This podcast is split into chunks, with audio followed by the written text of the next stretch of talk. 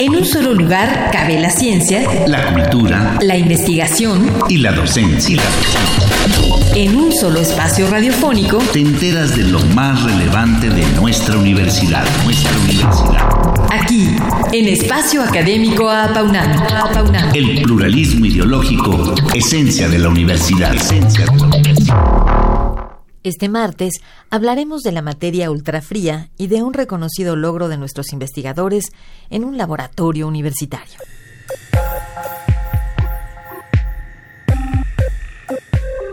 Nuestro invitado, el doctor Jorge Min Semana Rutinian, es licenciado en física por la UNAM y su tesis de grado fue aprobada con mención honorífica y galardonado con la medalla Juan Manuel Lozano Mejía a la mejor tesis de licenciatura otorgada por el Instituto de Física de la UNAM.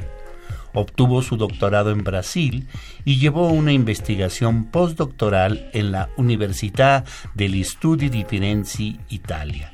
Es miembro del Sistema Nacional de Investigadores de CONACYT y de la Sociedad Mexicana de Física, así como beneficiario y partícipe de otros estímulos. Bueno, lo que les quería platicar hoy es que, bueno, en octubre del año pasado nuestro equipo de trabajo logró observar por primera vez en México la condensación de Bose-Einstein. Pues para esto nosotros lo que hicimos fue enfriar un gas diluido que está compuesto de átomos de litio, es un material, un metal de la tabla periódica, y disminuimos la temperatura de este material a, a una fracción de mil millonésimos de grado arriba del cero absoluto. Pues eh, muchísimas gracias por participar en nuestro programa, doctor Semana Rutinian.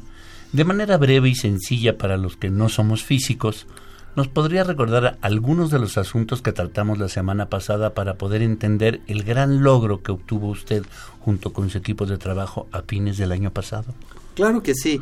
Bueno, la, en el programa anterior nosotros eh, discutimos varios conceptos. El primero de ellos fue la temperatura y este lo asociamos a la energía interna con la que se mueven los átomos que componen a la materia. Después discutimos un poco sobre qué ocurre cuando uno baja la temperatura y al asociar temperatura con velocidad nos dimos cuenta que pues tiene que haber una velocidad mínima que está relacionada con el caso en el que los átomos dejan de moverse. Cuando la velocidad es cero, como no puedo tener velocidades menores que cero, queda claro que hay una temperatura mínima que la materia puede tener eh, y dijimos que esta temperatura en la escala de grados centígrados corresponde a menos 273.15 grados y que había una escala de temperatura, otro termómetro que era más adecuado para trabajar en esta escala, que era la escala Kelvin, que ponía su cero ahí y, y a esa temperatura la conocemos como el cero absoluto. Y finalmente hablamos también de qué, qué pasa cuando nos acercamos muchísimo al cero absoluto y en el caso específico de un gas, lo que aprendimos fue que eh, ocurre el fenómeno de la condensación de Bose-Einstein, en donde todos los átomos del gas empiezan a comportarse de manera idéntica, colectiva. ¿Por qué la condensación de Bose-Einstein eh, que se liga a las temperaturas más bajas del universo es tan importante? Bueno, este es un fenómeno que es muy interesante. En primer lugar, porque las leyes de la mecánica cuántica, es decir, las leyes de la física que se encarga de estudiar los átomos y las moléculas individuales, y que es algo que es microscópico y que es muy difícil de acceder, necesitamos instrumentos, eh, eh, microscopios muy potentes o técnicas muy sofisticadas, de repente emergen a escala macroscópica, la escala visible que podemos nosotros ver con nuestros ojos. Y esto está lleno de fenómenos eh, muy interesantes. Uno de ellos es algo que se conoce como la superfluidez. Entonces, en este gas, como todos los átomos se están comportando de manera idéntica y se mueven a una velocidad muy baja, la viscosidad del fluido desaparece. Este es uno de los fenómenos más impresionantes de la ocurren en torno a la condensación de Bose-Einstein. Básicamente lo que está ocurriendo es que como todos los átomos tienen la misma energía, es como si se pusieran de acuerdo para fluir, para moverse sin estorbarse. Entonces, por ejemplo, si yo tengo agua a temperatura ambiente y con una cuchara le doy vueltas, se forma un remolino. Y ese remolino, si, en cuanto saco la cuchara, pues el remolino da un par de vueltas y se frena. En un superfluido, si yo hiciera lo mismo en un condensado de Bose-Einstein, yo formaría, podría formar un vórtice y luego quitar la cuchara y el vórtice se quedaría ahí indefinidamente girando. Entonces es un fenómeno muy interesante al que, que, que no ocurre a, a, la escala a la que estamos acostumbrados y que vale mucho la pena estudiar. Doctor, ¿qué técnicas se implementaron para alcanzar estas temperaturas en el laboratorio de materia ultrafría? Sí, eh, es, esta pregunta es muy importante. Es un gran desafío tecnológico alcanzar estas temperaturas y se necesitan diversas técnicas que son complicadas funcionando al mismo tiempo. No quiero entrar mucho en los detalles, pero si vamos a crear el objeto más frío del universo, evidentemente tiene que estar perfectamente aislado del exterior. Entonces, el gas que vamos a enfriar se encuentra dentro de, un, de una cámara que está completamente vacía, a, ultra alto vacío, y ahí dentro colocamos el gas que vamos a enfriar. Luego, para enfriarlo, pues como yo quiero crear el objeto más frío del universo, no es que puedo ponerlo en contacto con algo que está más frío, como hacemos al enfriar una bebida al ponerle hielos. Entonces lo que nosotros hacemos es quitar, remover la energía usando luz láser. Esto suena muy antiintuitivo porque uno tiene cuidado con los láseres, por ejemplo un apuntador láser, porque uno puede quemarse los ojos y quedarse ciego. Esto lo que nos está diciendo en realidad es que la luz láser y la materia pueden intercambiar energía. Normalmente la luz transfiere la energía a los átomos, pero si uno entiende muy bien las propiedades de los átomos que quiere enfriar y es muy bueno produciendo luz, puede ingeniárselas, sabiendo la física involucrada, puede uno ingeniárselas para que el proceso ocurra en la dirección inversa y que sea la materia la que le transfiera la energía a la luz y esto enfría bastante a los átomos y además la última técnica que utilizamos es algo que se conoce como captura magnética. Si, voy a, si vamos a crear el objeto más frío del universo no podemos guardarlo en un recipiente normal porque el recipiente va a estar más frío. Entonces lo que hacemos es crear una botella con imanes. Y entonces lo que tenemos es que adentro de esta cámara evacuada tenemos este gas ultrafrío flotando, siendo levitada por imanes. Entonces, la combinación de, esta, de estas técnicas y otras en las que no quiero entrar en detalles, pero estas son las más importantes, nos permiten alcanzar estos niveles de temperatura. Bueno, pues precisamente voy a preguntar de qué otros elementos van acompañadas estas técnicas para poder manipular el gas diluido de litio.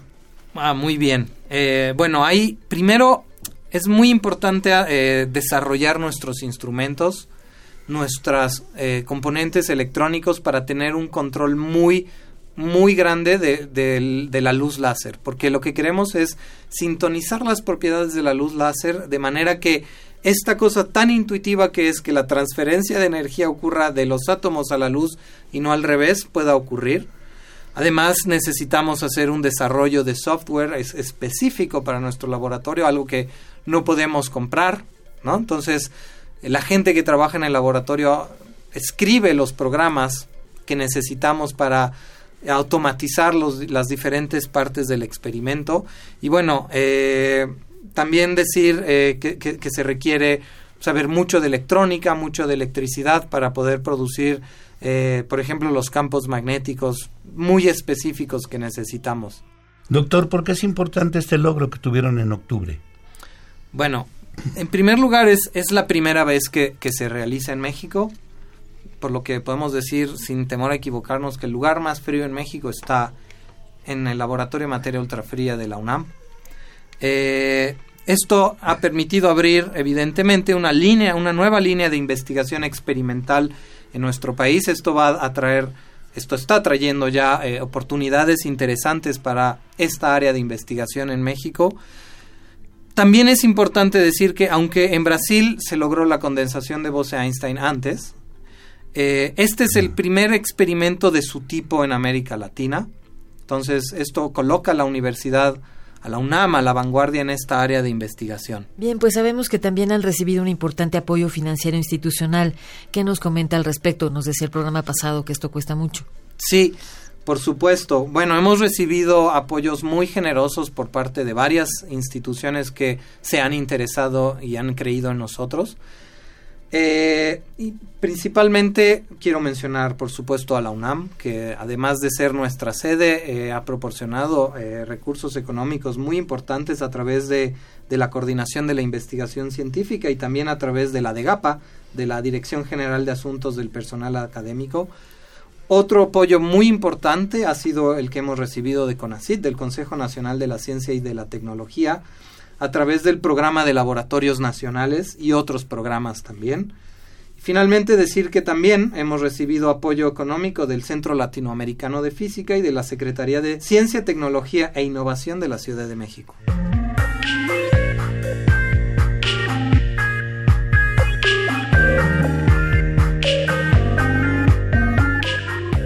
Bueno, me gustaría mucho decir que uno de los desafíos personales más importantes a los que este tema me ha enfrentado está relacionado con, primero, yo nunca había estado al frente de un laboratorio. Eh, fui contratado recientemente por la UNAM. Antes de eso yo trabajaba en otros laboratorios y esto eh, ha sido un desafío muy importante porque en colaboración con varios colegas, por supuesto, pero Hemos tenido que conseguir recursos, hemos tenido que atraer estudiantes y personas para que trabajen en el laboratorio, formar a estas personas. Hoy, hoy cuento con un equipo que es increíble, los estudiantes están muy motivados y están muy contentos, ponen el alma literalmente en el trabajo en el que están haciendo como em, se mencionó, el, condensado de voz Einstein lo obtuvimos a la medianoche. Estaban, estábamos hasta esa hora trabajando muy emocionados porque estábamos llegando a ese punto.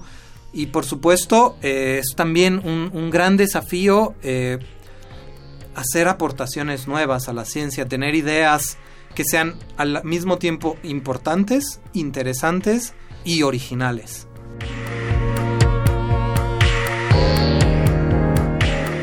Y bueno, considero que la potencial aportación de esta línea de, investigación para nuestro país en realidad son varias aportaciones potenciales.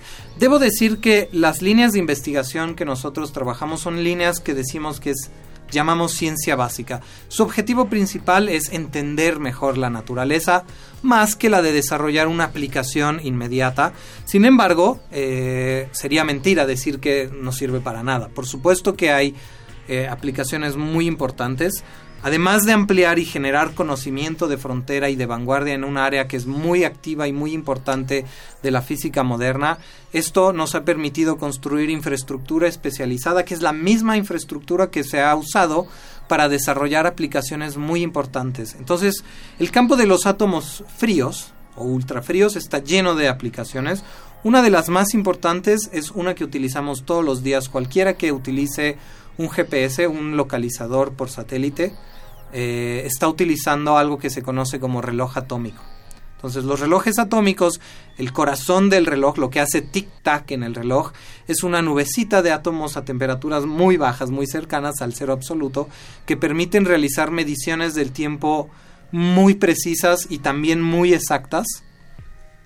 Básicamente un reloj atómico es un reloj que se atrasa algo así como un minuto en toda la edad del universo. Y uno podría pensar, ¿para qué sirve un reloj tan preciso si con el si mi reloj de pulsera es suficiente y se atrasa un minuto al año?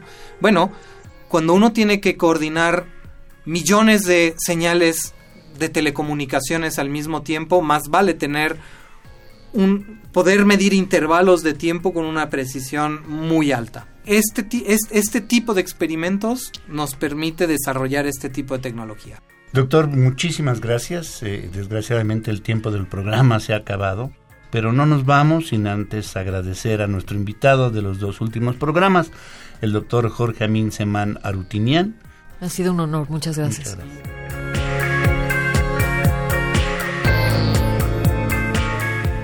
Participamos en la elaboración de este programa, en la realización y postproducción, Oscar Guerra, el guion de quienes habla, Sabrina Gómez Madrid, y en la operación técnica, Ricardo Pacheco. Coordinación de la serie, licenciado Francisco Guerrero Langarica.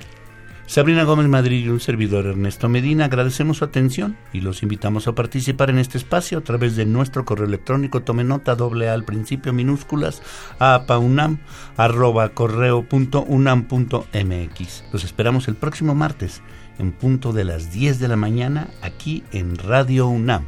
Experiencia sonora. En un solo lugar cabe la ciencia, la cultura, la investigación y la docencia. En un solo espacio radiofónico te enteras de lo más relevante de nuestra universidad, nuestra universidad. Aquí, en Espacio Académico Apaunam. El pluralismo ideológico, esencia de la universidad. Esencia de la universidad.